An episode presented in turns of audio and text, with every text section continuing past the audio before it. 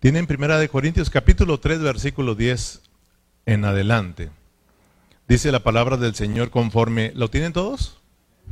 Conforme a la gracia de Dios que me ha sido dada, yo como perito arquitecto puse el fundamento y otro edifica encima, pero cada uno mire cómo sobreedifica, porque nadie puede poner otro fundamento que el que está puesto, el cual es Cristo. Y si sobre este fundamento alguno edificare oro, plata, piedras preciosas, madera, heno, hojarasca, la obra de cada uno se hará manifiesta, porque el día la declarará, pues por el fuego será revelada. Y la obra de cada cual sea, el fuego la probará. Si permaneciere la obra de alguno que sobreedificó, recibirá recompensa.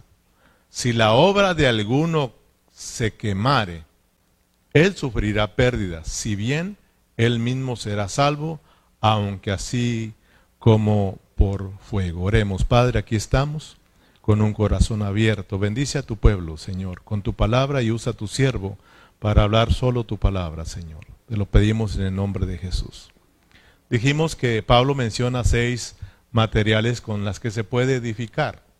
Tres de ellos son materiales que se usan para edificar correctamente. Tres de estos materiales son, se pueden usar para edificar, pero será una edificación que incorrecta. Entonces, los seis materiales los puede resumir en dos, o sea, realmente son dos materiales. Es verdad que el heno, madera y hojarasca es un tipo de material el oro, la plata y las piedras preciosas, ese es otro tipo de material, para que no lo vayamos entendiendo.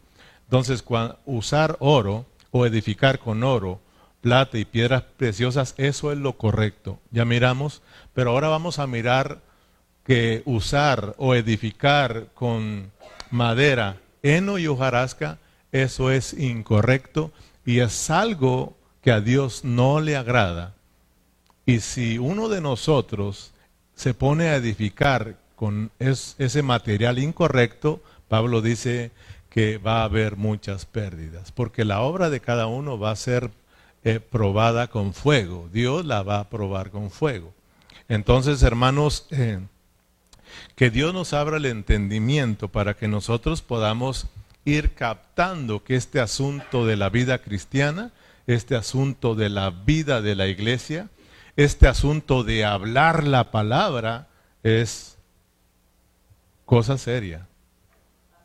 Esto es con mucha seriedad, lo tenemos que hacer con mucho temor. Estar acá nosotros eh, como predicadores, esto ah, no, tenemos que, que, tomarlo livianamente. Esto es serio y todos tenemos que tomarlo con mucha seriedad.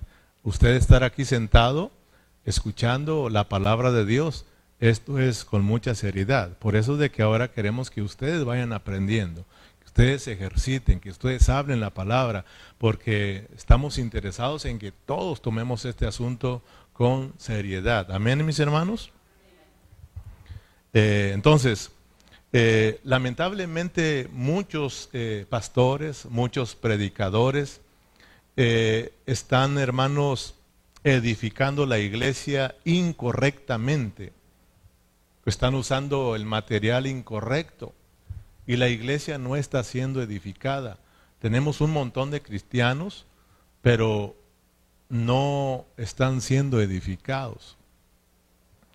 El anhelo de Dios es de que sus hijos sean edificados. Entonces, eh, vuelvo a repetirlo, lamentablemente muchos siervos del Señor están edificando incorrectamente y es por eso que tenemos los mismos problemas que estaban teniendo la iglesia en Corintios. Y usted no me deja mentir. Usted, usted puede ir a las redes sociales y usted va a mirar muchos debates entre los cristianos. Usted va a ver muchos pleitos entre los cristianos. Usted va a ver muchas envidias y celos entre los cristianos, lo mismo que había con los corintios.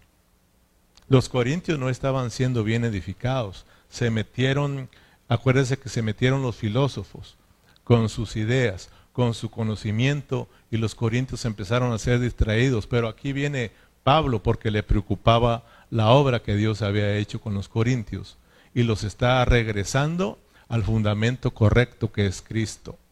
Amén, hermanos. Entonces, ustedes eh, lo pueden mirar ahí. ¿No es el hermano tirándole a otro hermano por vía por, las redes sociales? Somos nosotros mismos peleándonos.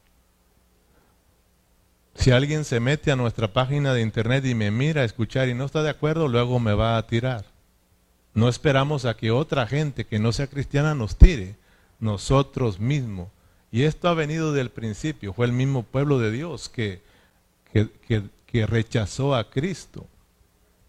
Amén, hermanos. Entonces, eh, ¿cuáles son estos tres materiales o este otro material que es incorrecto para la edificación de Dios? En el versículo 12 dice, si sobre este fundamento alguno edificare oro, plata, piedras preciosas, madera, diga conmigo, madera, heno, hojarasca. Aquí está el otro material que nos corresponde hablar el día de hoy, que es madera, heno y hojarasca. Entonces, hermana Janine, usted aquí va a darnos un resumen para el miércoles, si Dios nos presta vida, sobre este material que es incorrecto. No podemos edificar con madera, con heno y con hojarasca. Pero es importante que nosotros vayamos mirando que hoy en día muchos están usando madera, heno y hojarasca para edificar a los hermanos. Y estamos edificando incorrectamente eh, la iglesia. Pablo dice, acuérdense que Pablo dice aquí que el que edifica la iglesia, ¿quién es? Cristo. El que edifica la iglesia es Dios mismo. Por eso nos habló del material que es correcto, que es oro, plata y piedras preciosas. Ese es el único Dios verdadero. Ese es el Dios triuno, Padre, Hijo y Espíritu Santo. Ese Dios pasó por un proceso de Padre, Hijo y Espíritu Santo para producir la iglesia. Pero Pablo dice, ahora viene el hombre tratando de edificar la iglesia, por eso nos habla madera, heno y hojarasca. La madera habla de hombres naturales, del obrar del hombre, del esfuerzo humano, de mano, mm, brazo de carne.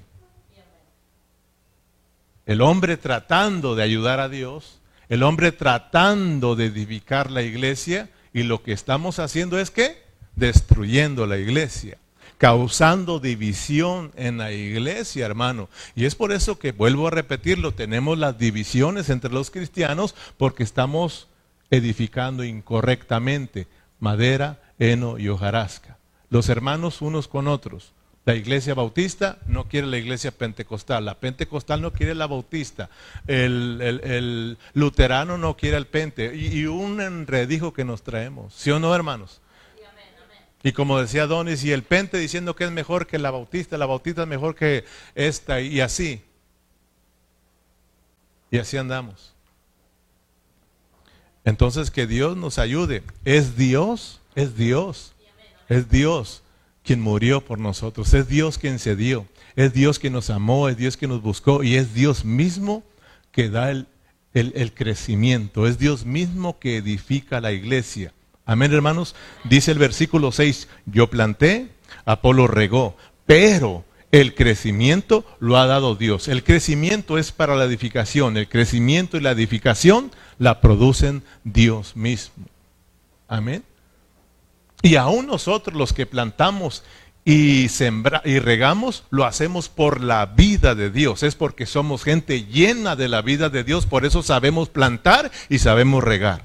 Si nosotros no estamos llenos de la vida de Dios como pastores o como predicadores y no estamos llenos de la vida de Dios, llenos de ese Dios verdadero, hermano, no vamos a saber ni sembrar ni tampoco regar, y sino que la vamos a regar siempre. Amén. Entonces, que Dios nos ayude, hermanos, como ministros, como siervos que predican la palabra, hermano, a que esto, esta cosa es seria Y a todos los hermanos, a toda la iglesia, que Dios nos ayude a entender que la vida cristiana es un asunto serio. La vida de la iglesia es un asunto serio y no podemos tomarla a la ligera, hermanos. Hermanos, eh, si estamos tomando realmente estos asuntos como un juego, como un, como un pasatiempo, pues ahora no tengo que, nada que hacer, ahora sí voy a la iglesia pues como ahora estoy muy ocupado, ahora no voy a la iglesia. O hay muchos hermanos. Eso es tomar la vida de la iglesia, hermano, muy a la ligera. La vida de la iglesia hay que ser responsables. No, yo estoy haciendo esta cosa, pero tengo que ir a la iglesia, hermano. Hoy me tocó trabajar, hermano, y ando a las carreras, pero yo no me puedo perder mi reunión. Usted dirá, pero pues este es el pastor y tiene que predicar, pero tú eres cristiano y eres miembro de esta iglesia, hermano. Todos tenemos la responsabilidad de estar acá porque estamos mirando que esto es, esto es serio. Esto es serio. Si nosotros no estamos edificando la iglesia con el material correcto, hermano, que es Dios mismo, nuestro trabajo va a ser en vano. Y la cosa es de que dice Pablo que si la obra que hizo uno se quema, dice que pues se va a sufrir pérdidas. O sea, eso de sufrir pérdidas es de que vamos a ser castigados por el Señor. Yo un día voy a darle cuentas a Dios por la palabra que hablé, por cómo, cómo sobreedifiqué. Y tú también, hermanos, vas a darle cuenta al Señor qué hiciste con lo que Dios te habló. Todos tenemos una seria responsabilidad acá. Entonces, mire, vayamos viendo pues que cuando llegamos al capítulo 3 de Primera a los Corintios, ahí hermanos, eh, Pablo usa metáforas. O sea que eh, ahí vamos a mirar que ahí Pablo habla de niños, habla de leche, habla de labranza, habla de edificio, habla de templo, habla de fundamento, habla de oro, plata, piedras, eh, preciosas, madera, heno y hojarasca, etc. Y todo esto es, un, es, es algo que tiene que ver con, con lo espiritual. Son, son metáforas, ¿verdad? Eh, son ejemplos que Pablo tomó para hablarnos algo espiritual. Entonces cuando habla de niños es para hablarnos espiritualmente que no debemos de ser niños. Cuando habla de leche es de que ya no debemos de, anhelar ese alimento que es para niños. Cuando habla de labranza es que entendamos, ya estamos entendiendo pues que somos plantas que tienen que crecer, somos una tierra cultivada, tenemos que cultivar a, a Cristo en nuestras vidas. Cuando habla de edificio, estamos hablando de, de, de, cómo ser edificados como iglesia. O sea, todos estos asuntos no son literales, todos estos asuntos son espirituales. Diga conmigo, son espirituales. Porque muchos cristianos muchas cosas las han tomado literales y por eso se pierden y andan perdidos y causan problemas porque han tomado las cosas eh, en el Nuevo Testamento como literales y no, todo en el Nuevo Testamento, todo para nosotros, lo del Nuevo Testamento, hermano, es espiritual. Tenemos que llevarlo a lo espiritual. Amén. O sea, cuando tomamos estas cosas a lo literal, no entendemos a Dios, entonces empezamos a, hablar incorrectamente y empezamos a edificar a los hermanos incorrectamente y por eso tenemos un montón de problemas. El problema es que los hermanos no han sido bien enseñados. Ese es el problema.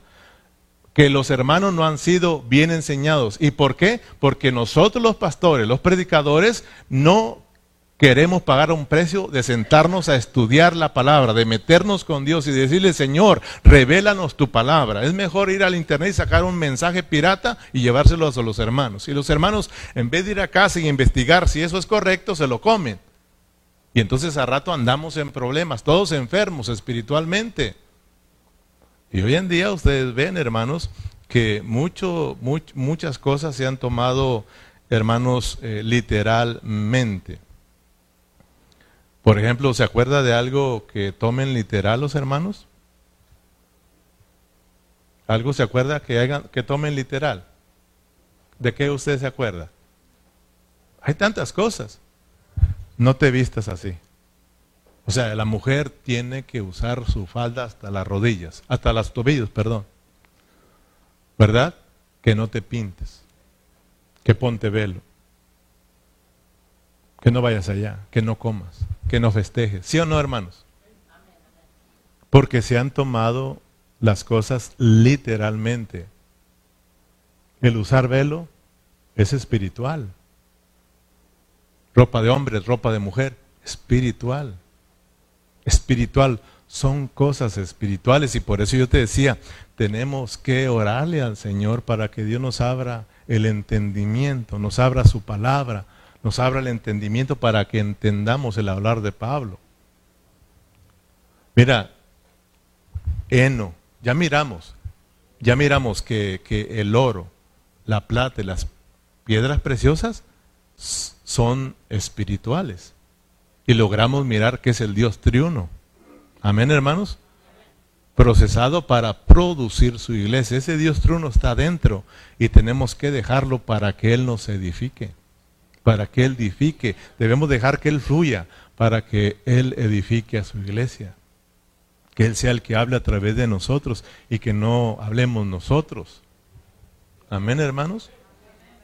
Y cuando miramos madera, heno y hojarasca, madera, heno y hojarasca son cosas espirituales para nosotros. Tal vez en aquel tiempo cuando Dios le decía ah, a Moisés, vas a edificar y vas a ponerle, vas a ponerle oro. Ellos ponían oro, ¿verdad? Cosas de esas literales, pero para nosotros los del Nuevo Testamento son espirituales, tienen algo espiritual para nosotros. ¿Me explico, hermano?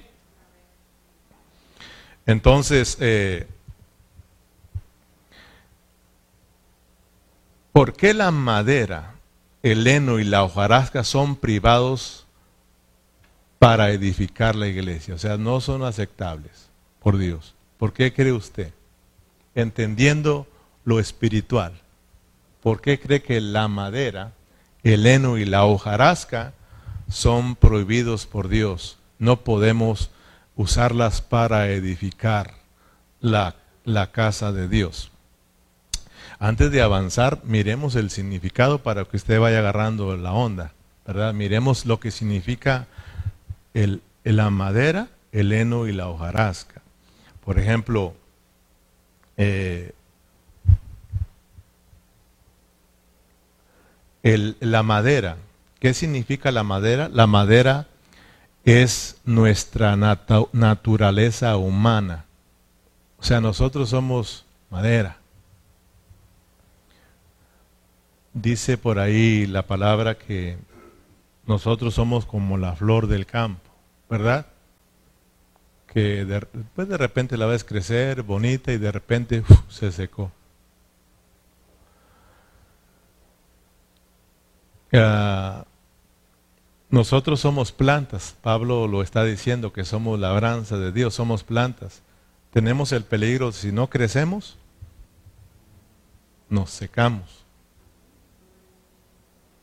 ¿Sabes que hay un peligro si tú no creces? Hay un tiempo en que tienes que ser niño, eso es normal, pero ya después de tantos años, si sigues siendo un niño, hay un peligro. Satanás puede hacer tantas cosas contigo, hermano.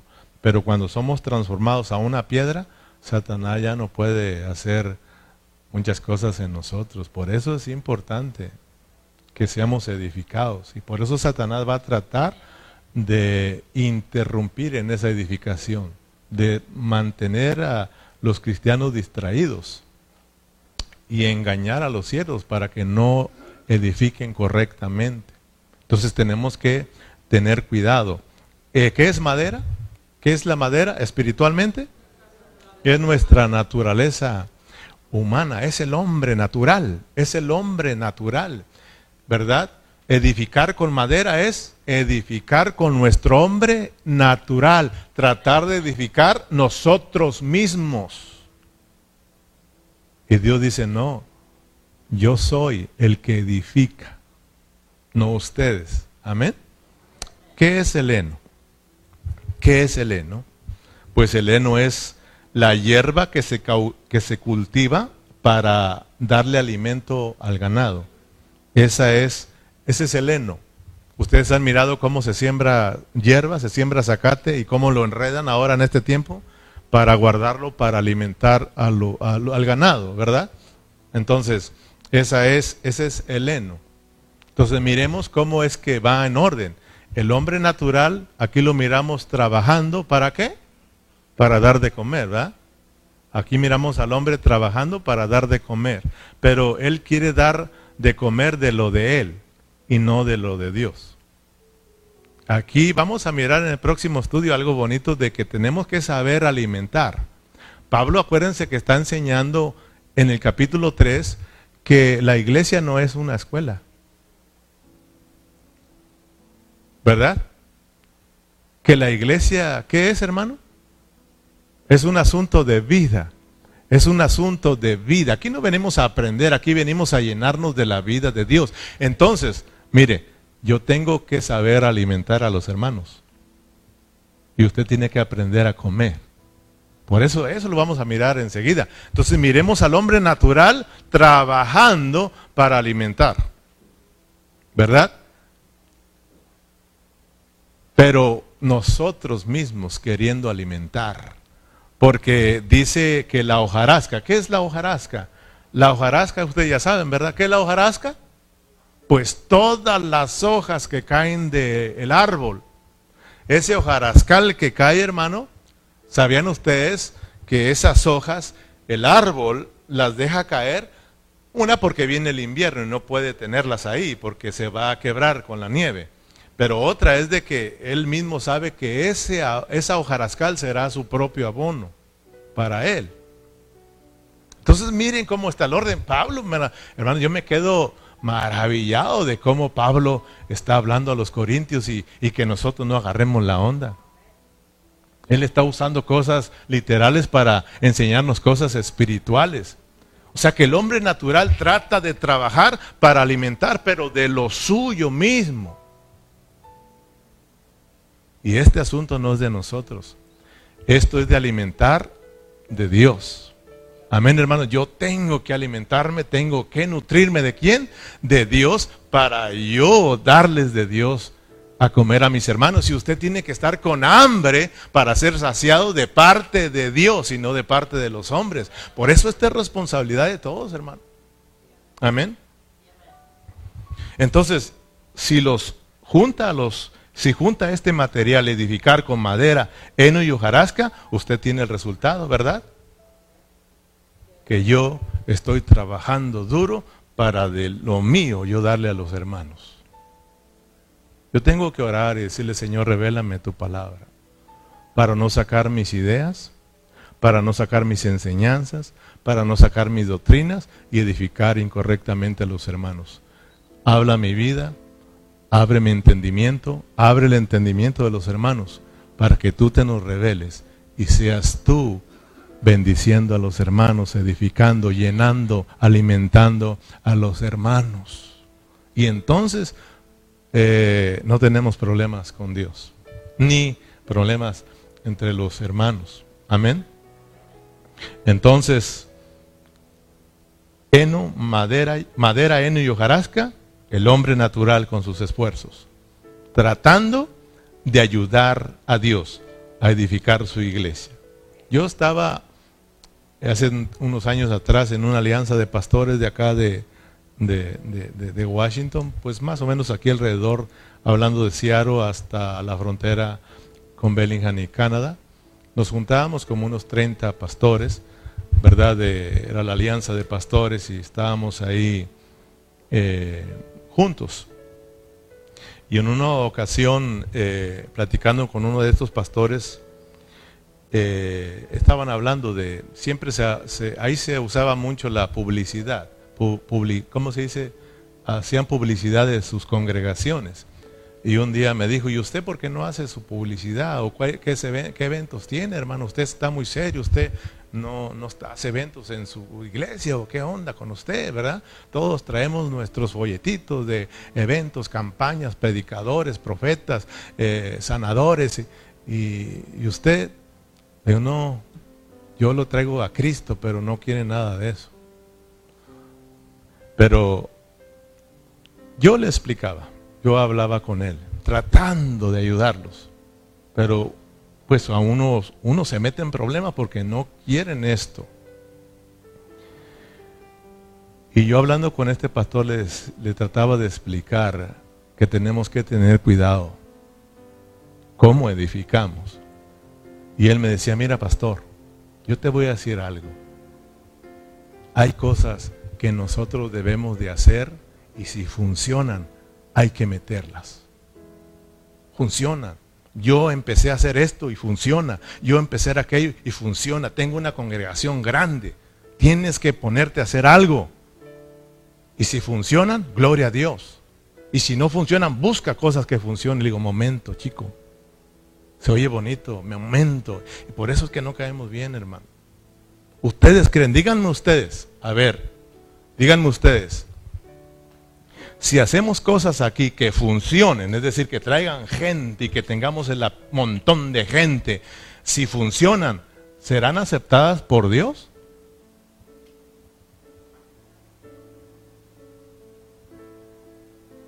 ¿Ustedes qué creen? Porque yo los miro como...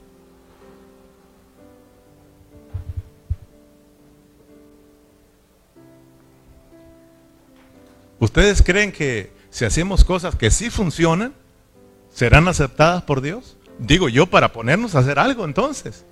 En el, domingo preparamos una campaña, traemos algún milagrero porque hay muchos enfermos y que todos sean sanados, una campaña de sanidad, hermano. Si hacemos una campaña de sanidad, ¿cree que traigamos gente, hermano? Hasta los que no pudieron venir porque están enfermos los traen en camillas.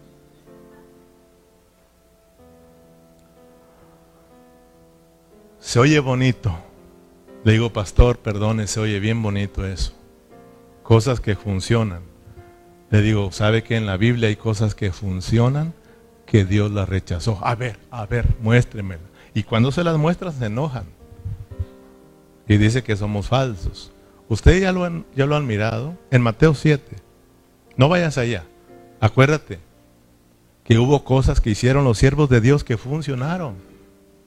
¿Sí o no? ¿Qué cosas funcionaron?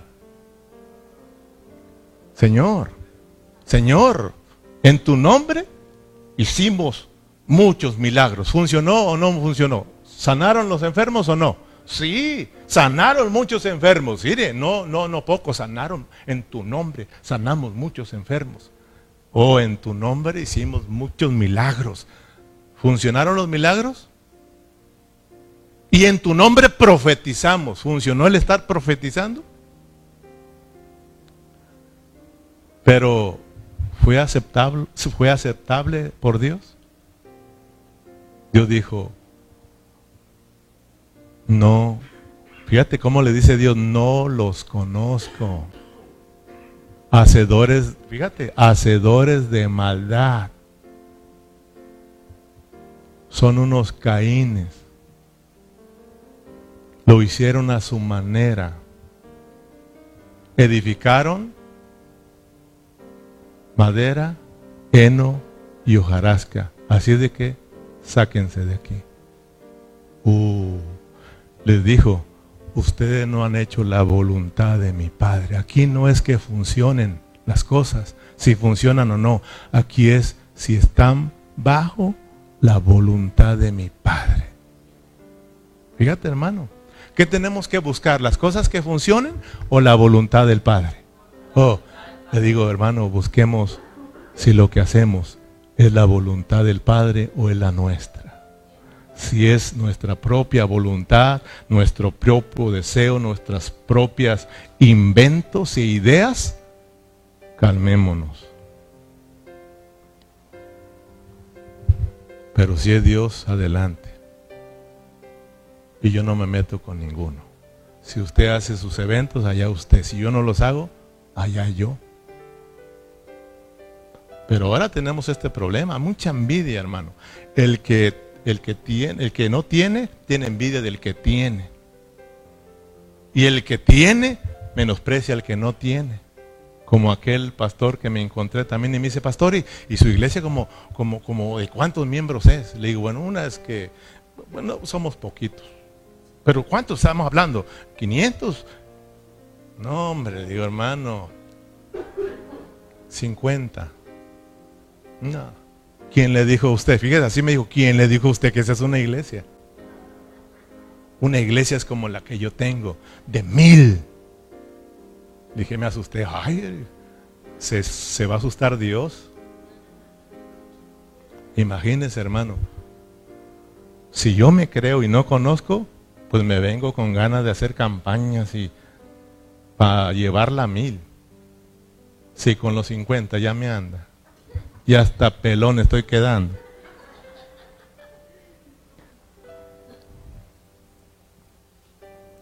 Imagínese, hermano, ¿cuántos de cuántos fue la iglesia de Cristo? ¿Cuántos él, él, él preparó antes de morir? Dos.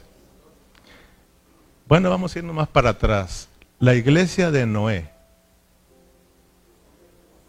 De todo el mundo. ¿Cuántos miembros tuvo Noé? Y Dios ocho. Ocho. Ocho. Fíjate, ocho. Y con esos ocho hizo el cambio. Con los 50 hermanos podemos hacer el cambio. Pero hay que dejarnos llevar por el Señor. Mira, fíjate hermano, y, diciendo que para que sea una iglesia mil. ¿Quién dijo? Y los hermanos, muchos de ellos se las creen y por eso ah, andan buscando multitudes. El Señor Jesús huía de las multitudes. Ahora, yo no estoy diciendo que una iglesia grande, esa no es del Señor. Pablo dice que edifique, mire cómo está edificando. Amén, hermanos. Entonces, eh, volvamos a nuestro estudio. Eh, estaba con el asunto de estos pastores, pues que no entienden. Oremos nosotros para que Dios nos ayude. Los que predicamos, oremos para que sea Dios eh, alumbrando nuestro entendimiento y para que nosotros enseñemos correctamente, edifiquemos correctamente a los hermanos. Este asunto no es si funciona o no funciona, este asunto es de hacer la voluntad de Dios. Amén. Fíjate que cuando yo estaba estudiando este asunto de, del material que es incorrecto para edificar heno, ah, perdón, madera, heno y hojarasca, yo recordaba en la Biblia de cómo en la Biblia hay muchos siervos del Señor que estaban edificando con, eh, incorrectamente.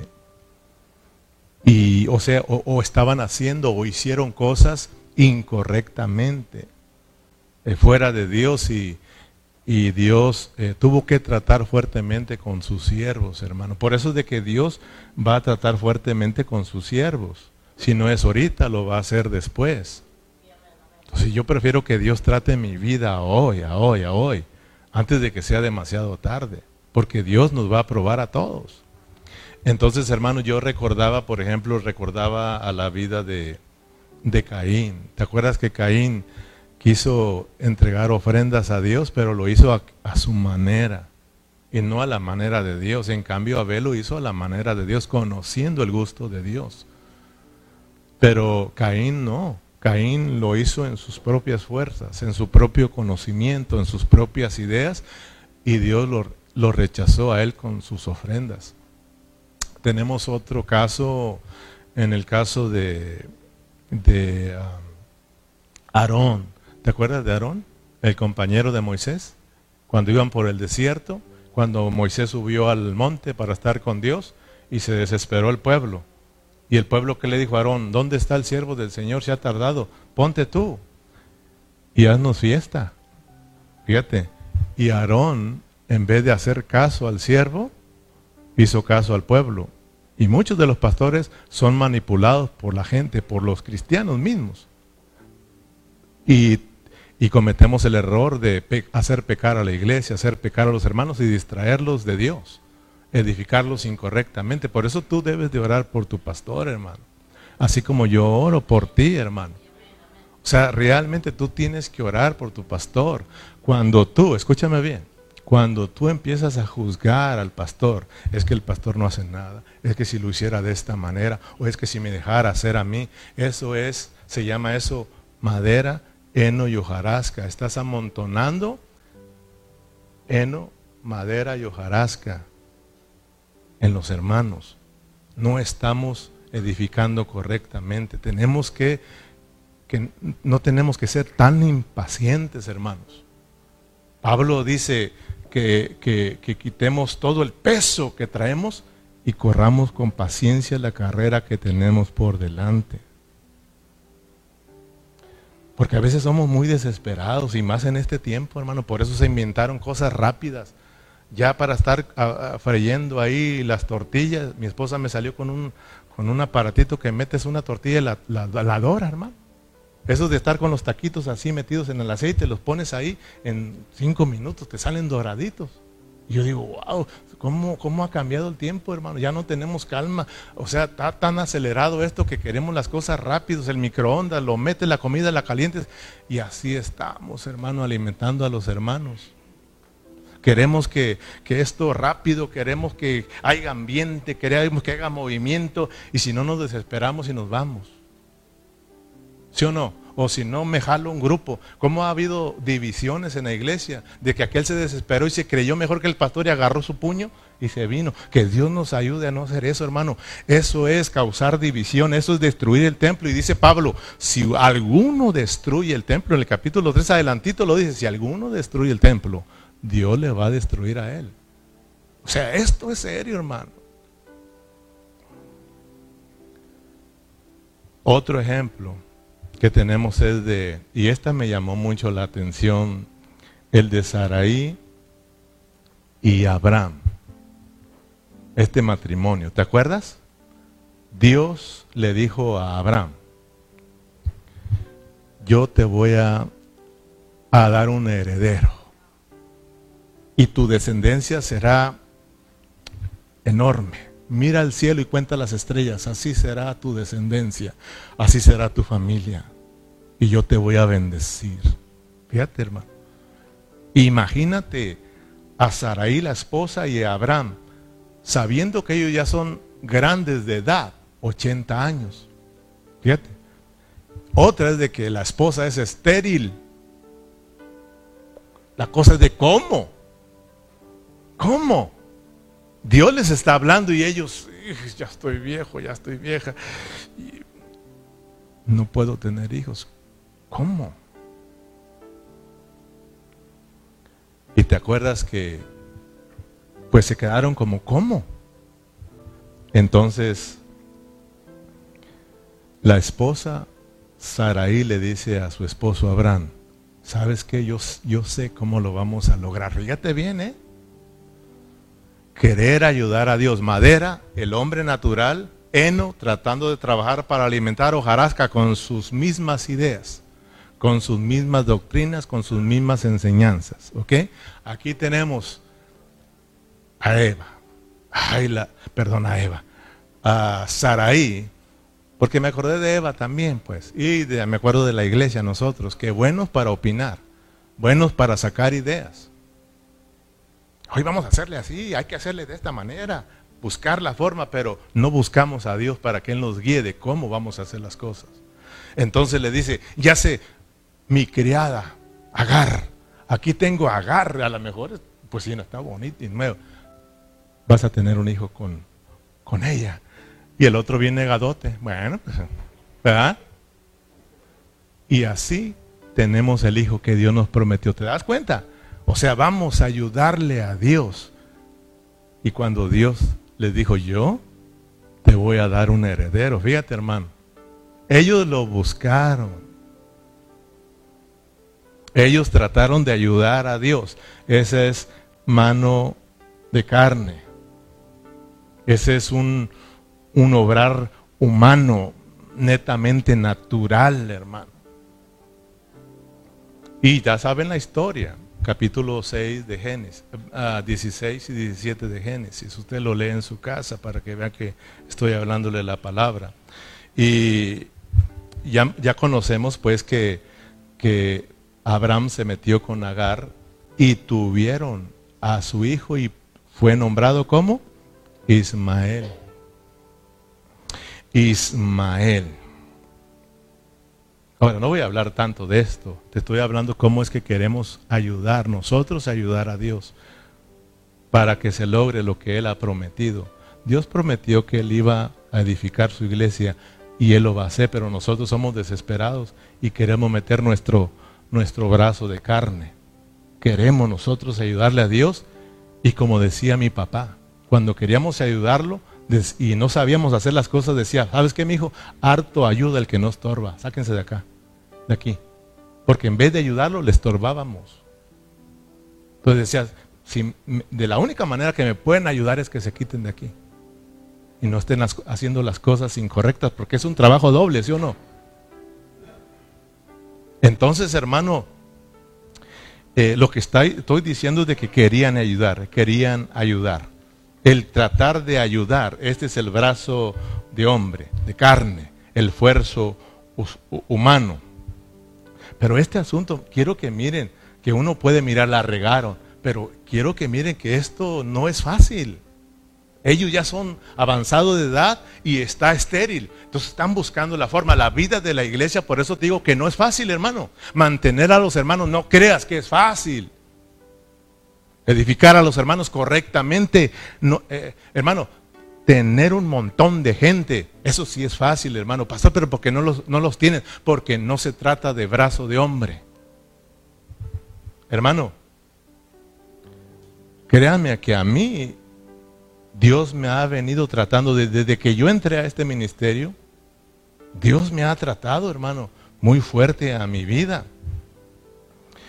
Eh, Saben que si, si, no, si, yo quisiera, podemos hacer crecer esta iglesia y, rentar otro lugar más grande. Que ya no faltaría mucho. Si tú te fijas ahorita, así como estamos, no faltaría mucho en llenarlo. Simplemente yo tendría que para llenar esas bancas con un concierto. Y abrimos las puertas de atrás. Si traemos a los de Sodoma y Gomorra que toquen acá, a los tigres de Sodoma y Gomorra, abrimos aquel lugar. ¿Sí o no, hermano? Traemos alguno que haga milagros y invitamos a todos los enfermos, yo creo que ocuparíamos hasta el otro lugar, el otro, abrir la del comedor. Sabes, hermano, déjame decirte, yo tengo la capacidad, tengo la capacidad para hacer un evento y llenar este, este, este lugar. Pero Dios lo hice en otro tiempo, porque allá andaba en ese movimiento. Y Berna, Luz, tal vez se recuerden de cuando hicimos un evento en Chapalilla, de que en un día, fíjate, en un día, evangelizamos a todo Nayarit. En un día estuvimos predicándole a todo Nayarit.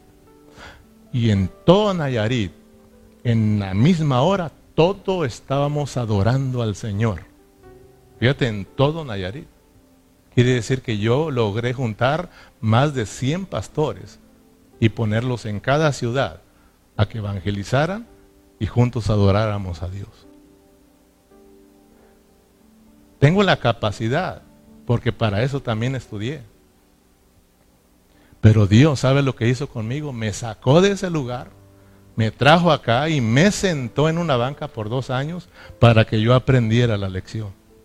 Eso no es fácil, hermano. Para que yo aprenda, aprendiera a dejarme usar por Él y aprendiera a hablar por Él. Tuvo que corregirme hasta en mi hablar, que no fue fácil, hermano sentado dos horas ahí, ustedes fueron testigos. Yo comencé este lugar sentado, así como están ustedes. Pero ahí sentadito por dos años, Dios me estuvo que tratar. No fue fácil, hermano. Pero aquí estamos. Ahora bien, calmaditos. Tratando mejor que sea Dios. Y no yo. Por eso yo te digo, tú tienes que orar por mí para que sea Dios obrando en este lugar y no nosotros. Ya déjense de andar diciendo que no hago nada, que no hace nada, que si tú lo haces, te pones, lo haces mejor. empeora las cosas. Ora por tu pastor. Eso es estar echando solamente basura, basura, basura, que no edifica la iglesia. Hay que tener calma. Poco a poco vamos a ir avanzando. Amén, hermanos. Aquí se trata de que tú, los que estamos aquí, seamos fieles y cuidemos el testimonio de Dios. Y mira, así como estamos, si estuviéramos siempre reunidos a la gente y cambiando de vida, no necesitamos tanto movimiento. La misma vida impresionará a la gente afuera diciendo, wow, yo quiero estar en ese lugar. El joven cambia, los matrimonios cambian, son diferentes, están alegres, tienen problemas, están alegres, glorifican a Dios. Yo quiero ir a ese lugar, quiero conocer a ese Dios. Dios se encargaría de eso, hermano. El testimonio es la vida de Dios en nosotros, no tanto lo que hablamos, hermanos. Ustedes saben aquí, muchos que estuvimos evangelizando por cuántos años, güero, aquí esta ciudad, sin faltar. Un día, un, año, perdón, un día, un año, perdón, día con día, evangelizando. Evangelizamos todos los pueblos, puerta por puerta. Y te acuerdas que Dios nos habló y nos dijo, paren, paren, no son ustedes. No soy yo, perdón, son ustedes. Las cosas así no se hacen. Si no soy yo, de nada les sirve. Dios nos habló a través de un hermano y bien aplacaditos. Pero gloria a Dios porque hemos ido aprendiendo la lección, hermano. No es fácil. Pero es bonito, hermano, ser corregidos por Dios. No estoy en contra de los eventos. No vayan a creer que algún día no voy a hacer un concierto. Porque luego un día traje unos hermanos aquí a que tocara norteño y ya me estaban aventando duro. Mira, el que no, yo nunca he dicho que eso, que, eh, que estamos en contra, hermano. Tenemos que orar, cada pastor, cada siervo tiene que orar si está haciendo las cosas correctamente. Amén. O para qué las está haciendo. Entonces lo que estamos diciendo aquí es que tiene que ser Dios. Tiene que ser Dios en nosotros, en lo que hagamos. Amén, hermanos. Entonces les decía, gracias a Dios que Dios ha ido eh, tratando con mi vida, tratando con mi vida. Eh, Dios tuvo que tratar con Abraham. La vida de Abraham y Sara no fue fácil. ¿Cuántos años crees que Dios trató a Abraham? Si tú lees los últimos versículos de, de, Génesis 16 y lees los primeros versículos de Génesis 17, te vas a dar cuenta que Dios trató con Abraham por 13 años. O sea, Dios ya no habló con Abraham, fíjate, desde que hicieron eso, Dios no trató con Abraham hasta después de 13 años. Dios volvió a hablar con Abraham y le volvió a recordar que es asunto de él. Yo te lo prometí, yo te hice un pacto, yo lo voy a traer ese hijo. Aprende a ser de fe. Este asunto es de fe. Este asunto es de fe, hermanos. Este asunto es de confiar en Dios, hermanos. Amén. Fíjate que después de 13 años, cuando Dios vuelve a aparecer a Abraham y Dios vuelve a hablarle, sabes que Abraham, hermanos, en ese, en ese trato, Dios, hermano, no crea que se quedó solo, Dios trató con Abraham y Abraham logró alcanzar una madurez y un crecimiento. Por eso en la próxima ya lo dejó a Dios que obrara. Fíjate qué, tremendo, qué hermoso, hermanos. Después de que Abraham recibió el trato de Dios, entendió y su fe creció, él creció y su vida fue transformada, podemos mirar que hasta Dios ya no lo llamó Abraham. Dios le cambió el nombre. De Abraham le dijo ahora Ahora sí ya entendiste. Ahora sí, Abraham, ya agarraste la onda. Tuve que tratar fuerte contigo, pero fue para tu bien. Ahora ya no te vas a llevar, llamar Abraham, porque ese era el hombre fuerte, ese era el hombre de carne, haciendo las cosas él. Ahora tu nombre ya ha cambiado. Te voy a poner, te vas a llamar a Abraham, porque ahora sí tú serás padre de muchedumbre, porque ahora sí lo voy a hacer yo en ti. Gloria a Dios, hermano. ¿Y sabes qué? En Génesis, vaya usted, ahí sí lo voy a llevar a la Biblia, Génesis 17, 11 y 12.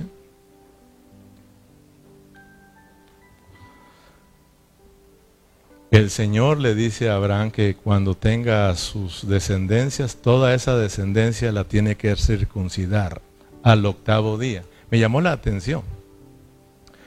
Dice, fíjese, ya lo arreglaron acá, a Berna, gracias. Dice, circuncidaréis pues la carne de vuestro prepucio y será, para, será por señal del pacto entre, entre mí y vosotros. Versículo 12 y de edad de, y de edad de ocho días será circuncidado todo varón entre vosotros por vuestras generaciones, el nacido en casa y el comprado con dinero cualquier extranjero que no fuese de tu linaje. Cosas espirituales para nosotros los del Nuevo Testamento. Allá tenían que cortarle el pedazo de carne Aquí eso es espiritual, pero te das cuenta que muchos lo han tomado literal y ponen a los hermanos a que se tienen que circuncidar. Eso es mano de carne. Eso es idea humana por no entender a Dios. Aquí es espiritual. Entonces, ¿cómo logramos la circuncisión hablando espiritualmente? ¿Cómo lo logramos? ¿Yo tengo que circuncidarlo? Oh, es Cristo, hermano. Ahí mismo le dice, pues, al octavo día. O sea, está hablando de que Cristo tenía que morir para que esa carne quedara cortada y ahora entrara una vida en resurrección. Ocho es resurrección, ocho es nuevo comienzo. Para que comience una, una vida nueva se necesita la resurrección de Cristo. Gloria a Dios por Cristo, porque en Cristo se ha logrado todas esas cosas. Por eso a los hermanos hay que meterlos a quién? A Cristo, a Cristo, a Cristo. Ese es el material correcto, ese es el fundamento correcto, hermano. Pero para eso hay que meternos con Dios, hermano. Fíjate, si tú vas a Colosenses para que veas que te estoy hablando la palabra, que esto es espiritual y es hecho por Cristo. Por eso Pablo ahora está, para quitarle eso natural a los corintios, tiene que llevarlos a dónde? Tiene que llevarlos a la cruz, para cortar con sus carnalidades, para que recuerden que eso ya se quedó atrás y tienen que vivir en lo nuevo. Amén. En Colosenses capítulo 2, versículo 11 y versículo 12. Colosenses capítulo 2. ¿En él también fuiste, qué hermano? ¿En él en quién? Si usted va para atrás, nos están hablando de Cristo. Dice, en él también fuiste circuncidados con circuncisión no hecha de mano de carne al echar de vosotros el cuerpo pecaminoso carnal en la circuncisión. Ah, dale un aplauso a Cristo, hermanos.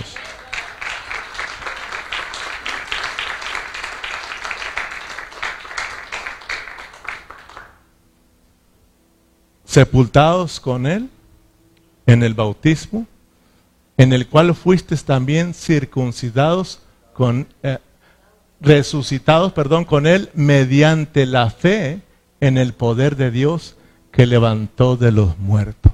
Fíjate Dios, hermano. Hay que llevar a los hermanos a Cristo. Hermanos, ustedes tienen que buscar a Cristo.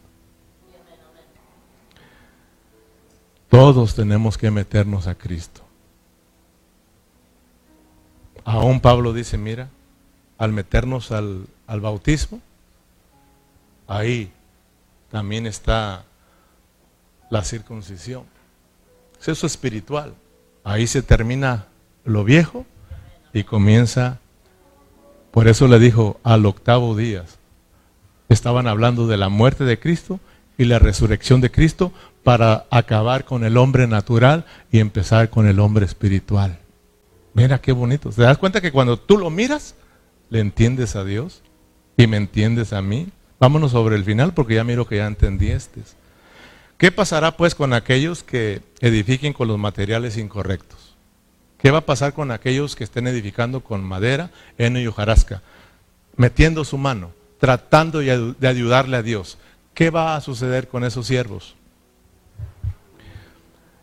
Regrese a Corintios rápidamente para cerrar. en esta tarde, 1 Corintios capítulo 3, versículo 12 hasta el 15, para que veamos que esto es asunto serio. Y si sobre este fundamento alguno edificare oro, plata, piedras preciosas, madera, heno o hojarasca, la obra de cada uno se, se hará manifiesta porque el día la declarará, pues por el fuego será revelada, y la obra de cada cual sea el fuego la probará. Si permaneciere la obra de alguno que sobre edificó, recibirá recompensa. Fíjate, hermano, si edificamos correctamente, si dejamos que Dios haga las cosas, vamos a ser recompensados aunque nos van a pasar por el fuego. O sea, vamos a ser e, esto, vamos todos a ser probados por el fuego. Oh, dígaselo eso a, a, los hermanos tradicionales, se espantan y te van a decir que eres del diablo y que traes una doctrina errónea. Fíjate, hermano, antes, años atrás, se predicaba, la iglesia predicaba que el infierno era para los cristianos y el lago de fuego para los no cristianos. Ahora no, se cambió todo, hermano. Dios, Dios nos libre, hermano. Si alguien nos dice que los, los hermanos van a ir al infierno cuando se mueran, uh, si una vez, fíjate, a un hermano que me dijo, pastor, usted sí sabe para dónde van los muertos. Estábamos en un velorio y ya ve que en el velorio se, se sueltan esas pláticas y estaban dos hermanitos a un lado de conmigo. ¿Y a dónde se van los cristianos? Y amor, ya está con el Señor, se va al cielo.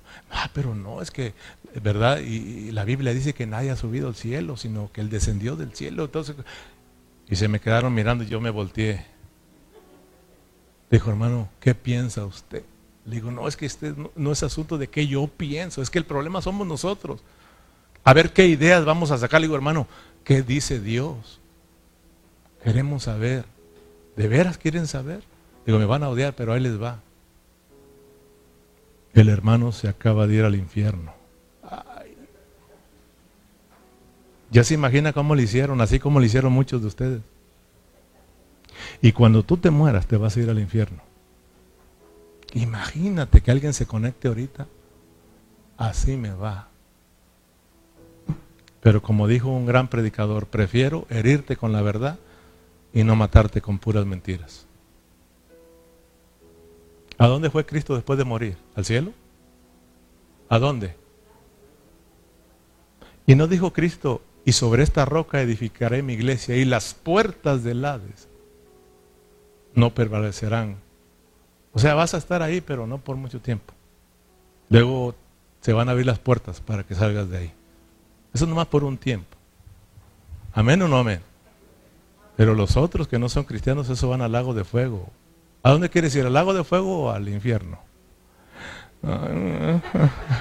Ay, al cielo, pastor, al cielo, al cielo, mejor al cielo. Y por eso los cristianos al cielo, pero luego te predico de eso, hombre. Amén. Fíjate, hermano, va a ser quemada la obra, va a pasar por el fuego. Va a pasar por el fuego, hermano. Yo te pregunto, ¿qué le hace el fuego a el oro, a la plata y las piedras preciosas? las, las desaparece. Al contrario, las pule y las hace brillosas, fíjate hermano. Pero ¿qué pasa si metemos al fuego la madera, el heno y la hojarasca? Desaparecen, hermano. Imagínate cómo va a estar la obra que se edifica a nuestra manera, a nuestras ideas, con nuestras opiniones, con nuestras enseñanzas, con nuestras doctrinas de hombres. Mira, ¿qué va a pasar con los hermanos? Hermano, yo tengo mucha preocupación, tanto por mí, por ustedes.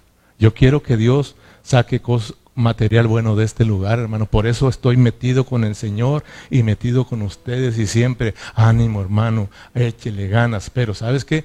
Eh, antes andaba yo mucho detrás de ustedes para orar, nomás les he hecho su llamadita, su texto, y oro por ti para que Dios obre en ti, hermano.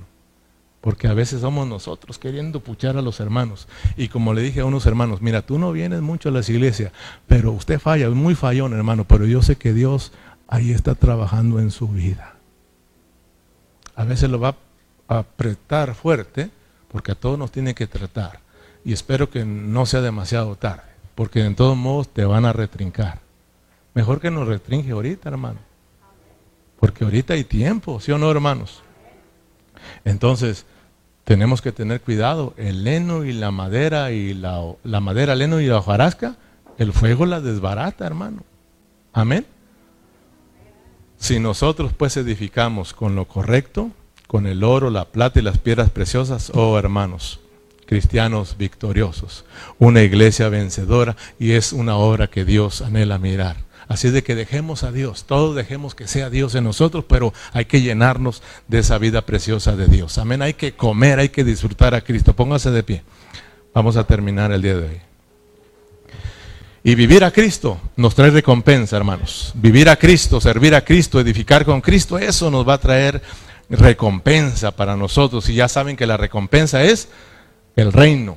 La recompensa es las bodas, hermanos. Casarnos con Cristo, formar parte de la esposa para el milenio. Señor Jesús, te damos las gracias por tu palabra preciosa, Señor. Creo que ahora nos, nos ha quedado claro realmente, Señor, lo que es edificar correctamente, Señor. Edificar correctamente con oro, con plata y con piedras preciosas es dejarte a ti, Señor, que tú hagas todas las cosas, que, permita, que, permitamos, Señor, que tú, eh, Señor, eh, eh, trabajes en nosotros, que tú crezcas en nosotros para que no seamos nosotros y que todo lo viejo, todo lo humano sea terminado, toda la madera, heno y la hojarasca, Señor, queden atrás y que seas tú en nosotros.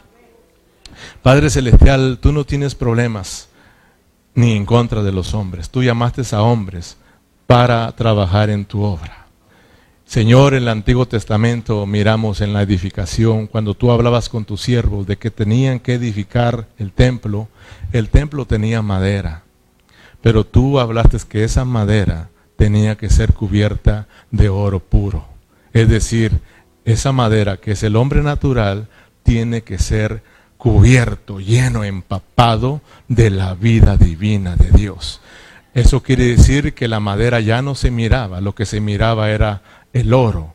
Esto quiere decir que cuando nosotros como hombres venimos a Cristo y experimentamos la cruz de Cristo, experimentamos nuestra redención, experimentamos tu vida y el transformar del Espíritu Santo, nosotros, Señor, somos desechos. Nosotros ya no nos miramos, sino que vamos a ser llenos de oro puro.